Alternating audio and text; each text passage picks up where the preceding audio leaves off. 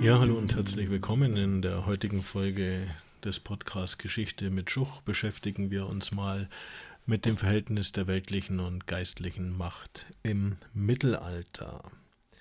Seit dem frühen Mittelalter war es so, dass das Königtum die Kirche und speziell die Bischöfe in die Verwaltung und in die Politik mit eingebunden haben.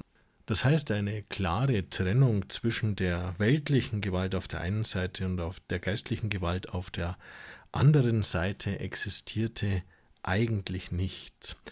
Adelige und Könige gründeten zum Beispiel auch Kirchen und Klöster, die ihnen dann als sogenannte Eigenkirchen persönlich unterstellt waren, und die Könige setzten vor allem dann seit den Ottonen und den Saliern die Bischöfe mit Ring und Stab, das sind die Symbole ihres geistlichen Amtes, eben auch in ihre Ämter ein, in ihre Bistümer ein und übertrugen ihnen dann entsprechende Aufgaben in der Verwaltung, in der Rechtsprechung. Man spricht in diesem Zusammenhang auch von der Laieninvestitur. Die Bischöfe waren natürlich dann eben auch als Chefs ihrer Diözese auch einem zweiten Herrn untertan, nämlich dem Papst. Sie standen also sozusagen in einer doppelten Pflicht, einerseits beim König, andererseits beim Papst. Und solange das Papsttum und das Königtum einmütig zusammenwirkten, stellte das auch keinen echten Konflikt, kein Konfliktpotenzial für die Bischöfe dar.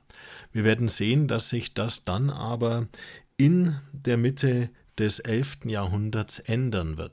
Es kommt nämlich zu dieser Zeit zu einer kirchlichen Reformbewegung, die sich vor allem gegen eine Verweltlichung kirchlicher Ämter richtete und die Praxis der Bischofseinsetzung durch den König stark kritisiert, insbesondere weil es hier eben auch zum sogenannten Ämterkauf gekommen war und den wollte man vollständig abschaffen und deswegen verbot man dann letztlich auch die Laieninvestitur.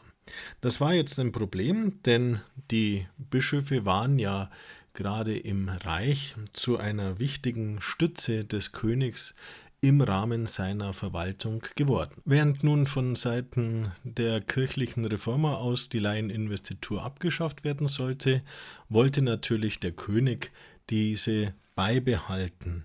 Und letztlich entspann sich dann hier auch ein Grundsatzstreit zwischen dem Papsttum und dem deutschen König über das Verhältnis weltlicher und geistlicher Macht zueinander, der dann hier in dem sogenannten Investiturstreit, also dem Streit über die Einsetzung von Bischöfen und Reichsäbten, in den Personen von Heinrich IV.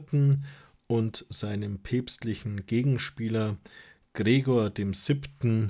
dann seinen Höhepunkt fand. Den Ablauf dieses Investiturstreits, den schauen wir uns dann in einer nächsten Folge meines Podcasts an, genauso wie die langfristigen Folgen, die sich aus diesem Investiturstreit dann für das Verhältnis weltlicher und geistlicher Macht ergaben. Ja, in der Hoffnung, dass ihr jetzt ein bisschen klarer seht, wie die Voraussetzungen waren, die zum Investiturstreit führten, sage ich Servus, bye bye.